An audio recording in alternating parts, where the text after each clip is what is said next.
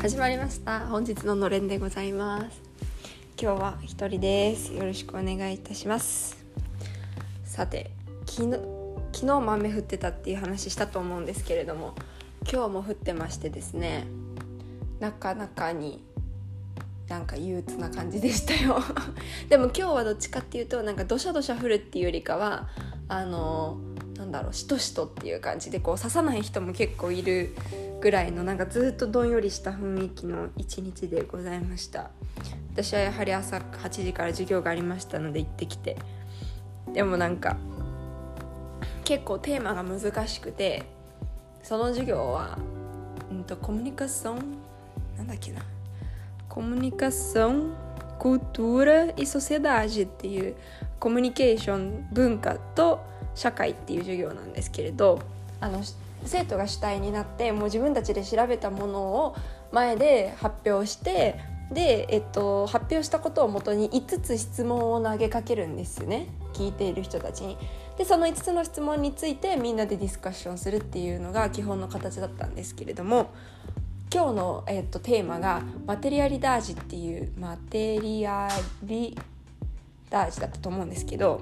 あのっていうテーマで結構こう幅広いし最近できた研究分野みたいでこうあまりみんななんとなく発表してる人もなんだかよく分か分かりきれてない部分があったみたいなんですよね。でそれについて先生がもうみんなが納得するまでひたすら1時間半ぐらい解説し続けてで私は結局分かんなかったんですけど その何しろポルトガル語で説明されてる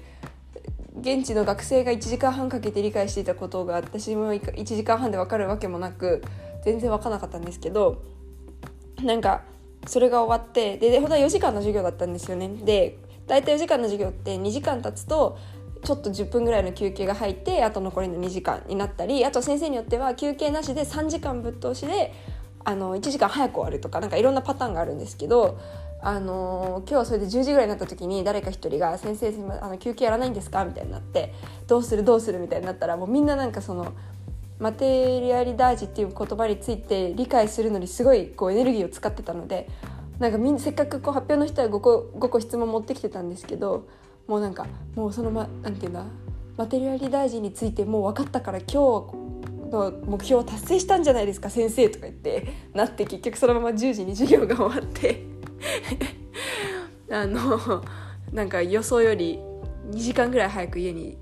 帰るということができました。で私は明日の一限でポルトガル語の授業があるんですけれどそのそこでは私の自分の研究分野についての発表をしなきゃいけなくてまあ私の場合は今研究していることよりももうあの一応完結っていうか卒論で結論まで出ているのを発表しようかなと思って今そのスライド作りをやらなきゃいけなかったからこれを、ね、2時間早く終わってくれてよかったんですけど今日はそんな感じで。であと午後は翻訳の授業に行って今帰ってきたところなんでございますでなんかこう最近そう今日もなんかあのその例のねスライドを作りながらまあ私もともと日本の家はあのずっと JWEB をかけっぱなしに JWEB がかけっぱなしになってるんですねリビングで。で結構まあコロナとかになって授業を自分の部屋でオンラインで受けるようになってからは課題をそのまま自分の部屋でやったりすることも増えてたんですけどそれより前の時はもう常にリビングで勉強していたので結構こう何かをやる時に常に何かしらの音が聞こえてるのが普通だったんですよそのラジオの音が聞こえてるのが。だからなんかこうすごい一人暮らしだしなんかシーンってしててもなんか変な感じしかしないのでであの今度の「セオピブラス」っていうあのポルトガル語のテストの時もあのニュースとかも結構聞き取れなか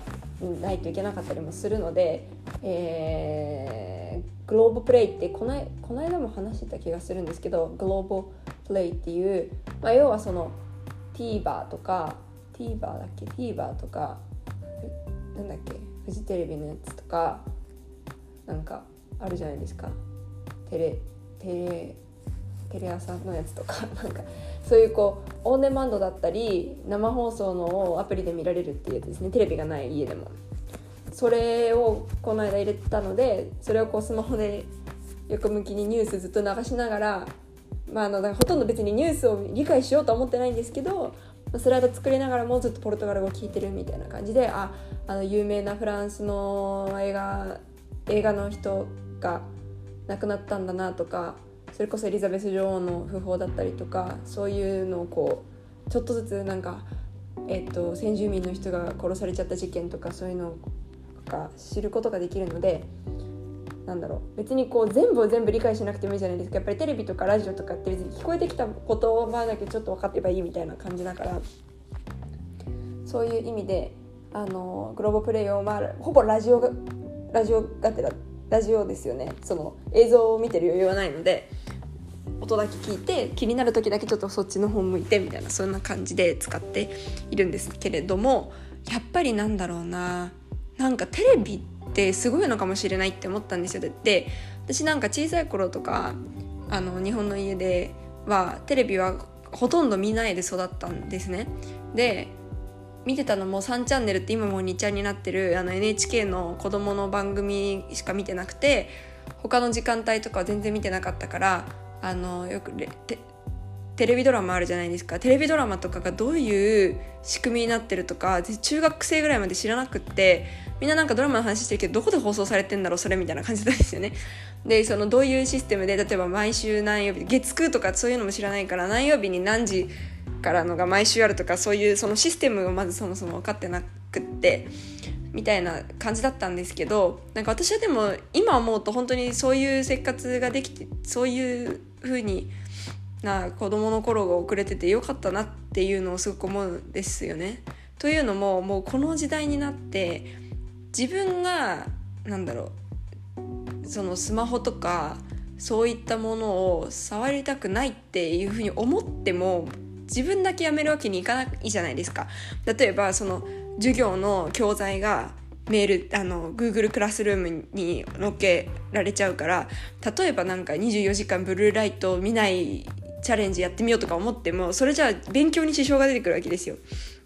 でだったりとかあとはそのなんだろういろんなものの連絡が課題のグループの連絡が WhatsApp で来るとか LINE で来るとかって言ったらそこに私が参加しないのはただただその彼らに迷惑になる自分たちのメンバーに迷惑になるわけでこう自分一人の都合でなんかこうスマホ触らないとかそういうのができなくなるんですよねもうこの時代に学生になると。だからなんかその子供の頃に別に誰と連絡取るわけでもなくうんなんだろう。もっと他になんかやることがねいっぱいあるじゃないですか。例えば、うん、私とかだったら、まあ、習い事いろいろやってたし、うん、あとはその本読むとか、まあ、映画見るとか、まあ、映画ねテレビと同じような感じなの、うん、ちょっとそのなんだろう目的は違うけどまあだからなんだろうそういうこうオフラインでやることっていうのがいろいろあるじゃないですか。だからなんかそのこう大人になってからもう避けられんとなんだろうもう離れられないのでそういった意味で子供の時にそういうことをできてたのは良かったなって今すごく思ってるんですね。でなんですけどこう留学とかをそういうものをしてみた時って結構テレビの役割って大きいんだなっていうのが今今日最近の発見なんですよ。今までこの半年間テレビというものを見ないで過ごしてきて急に最近テレビをそのスマホで見るようになったんですけどやっぱりこうネットとかでスマホで見てると AI も賢いから私が気になるようなニュースしか出してこないんですよね。でだからなんか偏った情報ばっかり流れてくるしそういうこうなんだろうだからなんか世間がみんなが知ってるような世間一般の話題っていうのを私が知らないことがすごい多かったんですよね。だけどこうやってテレビとかで見ればそのこう世間一般の人たちが見ているものが入ってくるわけですよねその偏りなく。だからなんかこう今世の中でどんなことが起きているブラジルでどんなことが起きているとかそういったことも分かるしうんなんか自分から探しに行かないで情報が得られるうん、ツールとして、まあ、今もう新聞とかももはや見ないですし全然。ブラジルで新聞ほぼ見たことないんですけどだからなんかそういう意味でテレビっていうのはうんその AI とかでコントロールされてない無作為ではないですけどその発信する人が選んではいますけどなんかその私のためだけに選ばれた情報が来るっていうのとはまた違うからそういった意味でテレビってすごい大事なんだなっていうのを今感じているのですね。であとはその、選挙の期間だからっていうこともあってすごいそのうんなんだ結構宣伝が多いんですね広告が。そういうのも見ててもそれで今日とかはなんかちらっと対談みたいなのやっててそれをずっと横目に見ながら課題やってでさっき夕方の授業行くんで大学行ったらなんか入り口でこうチラシ配ってる人がいたんですよ。でそのチラシなんか政治系のチラシだったんですけど見てみたらさっきまでその対談に出てた人の顔が乗っかっててああこの人ってそんななんかなんだろうその辺の候補者の一人みたいな感じだと思ってたらなんかすごいメインの人なんじゃんみたいななんかそんなことが分かったりとかなんだかこううんなんかその有名人とかなんかブラジルに来てるのにブラジルの有名人とか流行りとかそのなんだろう有名なテレビ有名なアナウンサーとかそういう人のことを全然知らなかったな今までっていうことが分かったのでなんかそういう意味でもその文化を知る今を知るその国の今を知るとかそういうのにはテレビがすごく重要なのかもしれないということに気づかされた気づかされました。で他にはなんかその今の候補者の広告つながりで言うとすごく手話が多いんですよね。でなんだかあのその候補者が喋ってるわちっちゃい脇で絶対に手話がついてるし途中でそのなんか候補者の CM にがなんか音楽にの合わせてなんか歌詞がその宣伝文句になってるみたいな CM があったんですけどそしたら手話の人もなんかリズム取りながら横揺れしながらなんか手話とかやっててなんかすごい面白いというか新鮮だなと思いながらなんかそういうところはすごくなんだかブラジルはうん見かけるんですよねテレビでの手話とあとはなんかお店とかの場所では展示をよく見ます。ただ私ねずっと謎なのは展示が模様書いてあるんですけど平らなんですよ。だから触ってもボコボコしてなくって何のためなんだろうっていうのが正直なんかずっと謎なんですけどでもそういうのはなんとすごく磨けるんですよね。その展示とか手話っていうのは。うん、で今日はだからこういうなんか、うん、テレビスマホ SNS とかそういったつながりの話をここまで来たらしようかなと思うんですがすごくタイムリーなことに、えっと、今日水曜日で昨日火曜日の朝一のポルトガル語の授業で先生が1個教えてくれた SNS つながりのネットフリックスのドキュメンタリーがあるんですね。で、えー、とそれはその要は私が明日その自分の研究分野の発表をするんですけど昨日は別の人の研究分野の発表でそれ彼が SNS 関係の発表をしたんですよ。でそのつながりで先生が紹介してくれたんですけど、えー、っと英語では The Social Dilemma ジレンマ？The Social Dilemma っていうのでポルトガル語だと何だったっけな？ジレンマダダダダヘージだったかな？ちょっと待ってください。The Social Dilemma えっと、ウジレマ・ダス・ヘイジスっていうのがポルトガル語のタイトルで、ダソーショージレンマっていうのが英語のタイトルで、日本語、日本語では、なんか長いな。監視資本主義デジタル社会がもたらす光と影ってなんか副題つきがちですよね日本語って。この長いのなんですけどネットフリックスある方はぜひ見ていただきたくて私は今あと残りまだ30分か15分ぐらい残ってるんですが今日ほとんど見たんですね。で見てみるとその SNS とかそういったものがどれだけ私たちのことをコントロールしているのかっていう、まあ、要は結構 SNS を批判してる内容なんですよね。で結構元インスタグラムの社員 Google とか TwitterFacebook TikTok とかえっとピンタレストとかそういうところの社員社長元社員元社長の人が出てきてこうなんかいかにそういその SNS が怖いものなのかっていうのを伝えているドキュメンタリーなんですよ。で途中でドキュメンタリーとはいえ途中でこうなんかスキットみたいな感じで演じているストーリーみたいなのも出てきてうん。なんかちょっと中毒になっちゃったりこうすごいフェイクニュースに騙されちゃったりとかってそういう人たちの、うん、状況が出てきたりとかもしますしなんかそれを見てていくつかなるほどなとか私もすごくこう気をつけてるつもりではあったんですよ。からそのフェイクニュースには騙されないようにしようとかなんかうーんなんだろうな。なんかこう「いいね」の数ばっかりに左右されないようにしようとかそういうふうにこう気をつけようって思ってましたけどなんかそれなんてすごい表面的な注意でしかなくてもっとすごいところであの操られてたんだっていうことがよく分かったんですよね。あの全然他にもすごいいろんなこと喋っているので多少ネタバレしてもいいかなと勝手に判断して何個か話をしようと思うんですけれど例えばあのインスタグラムってタグ付けされると通知が来るんですよねでタグ付けっていうのは誰かさんが例えばじゃあ私が友達と写真を撮りました。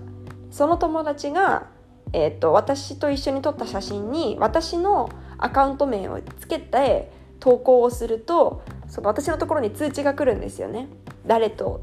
誰例えば A さんがあなたとの写真を投稿しましたみたいな通知が来るんですよ。でそれが来たら、まあ、自動的にほぼ自動的に私はそこの通知をクリックしてその投稿されたものを見に行くじゃないですか。これも実は開くように仕向けられてるらしいんですよね私たち。だってもし別に開かなくてもいいんだったらそのどんな写真を投稿したかを通知のところに載っければいいじゃないですかインスタグラムが。でもそこを載っけないで誰々さんがあなたとの写真を投稿しましたっていう文章だけで通知が送られてくるからそれを私たちはクリックしちゃうんですよね。っていう風にもうその時点でなんかこううんもうなんかやられてるんだっていうことだからなんだろうさっきのなんか「いいね」の数だけでとかっていうのなんで本当に表面的なことだったのかもしれないなって思うわけですよ。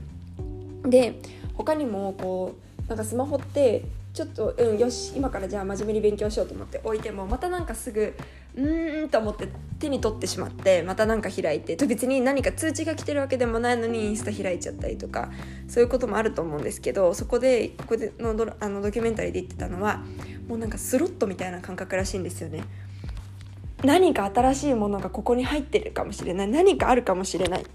ていうそこに何かを何かがあるかもしれないことにかけてスマホを取り上げるらしいんですよね。だからなんかもうそういう賭けみたいなそのなんだろう人間の心理が利用されちゃっているとかあとはこうやっぱりすごいスマホ中毒とかって言うじゃないですか最近。それでなんかわーと思ったのは顧客顧客をユーザーと呼ぶのは2つの分野だけ違法薬物とソフトソフトウェアだっていう文章がバーンって出てきてわーと思ったんですよね。っていうのとまあでもとりあえず私がメモったのはそれぐらいかな。なんかでももうこうすごいぐさっときてしまって。でもやっぱりさっき言った通りうん大学での生活とか、まあ、多分お仕事もそうだと思いますけどそういうのをしていく上でもう今はパソコンスマホがないとどうにもならないような世の中になっていて。だからなんかうん。すごくここういう怖いドキュメンタリーを見たからといってすぐに何か自分の生活が変えられるかって言ったらそんなことはないと思うんですけれどなんか少しでもそういった、うん、気持ちだけでもなんか頭では少なくとも分かっていられるって必要なことなんじゃないかなと思いまして。皆さんにも私も昨日知ったばっかりだったんですけど結構ぐさっときたのでなんか全然ブラジル関係ないですけどちょっと紹介しようかなと思いました。ねだからまあ私もそんなドキュメンタリーを見たそばからついついね触っちゃったりとか携帯をしているんですけれどもでもこういう SNS とかうんソフトウェアがなかったらこうやってのれんもできてないわけだしなんかこう全てが別に悪いわけでもないしだかだからといってその全てがいいわけでもないっていうそのなんか悪い面もちゃんと理解した上で付き合っていかないといけないんだよなということですよね要は。うんなんかすごく学んだ一日でした今日は。そして私は今からまたスライドの続きと来週は今日の朝にそのあった発表があった授業の今度私たちのグループの発表なんでその準備をしたりだとかしたいと思います。ということでネギ塩でございました。さよなら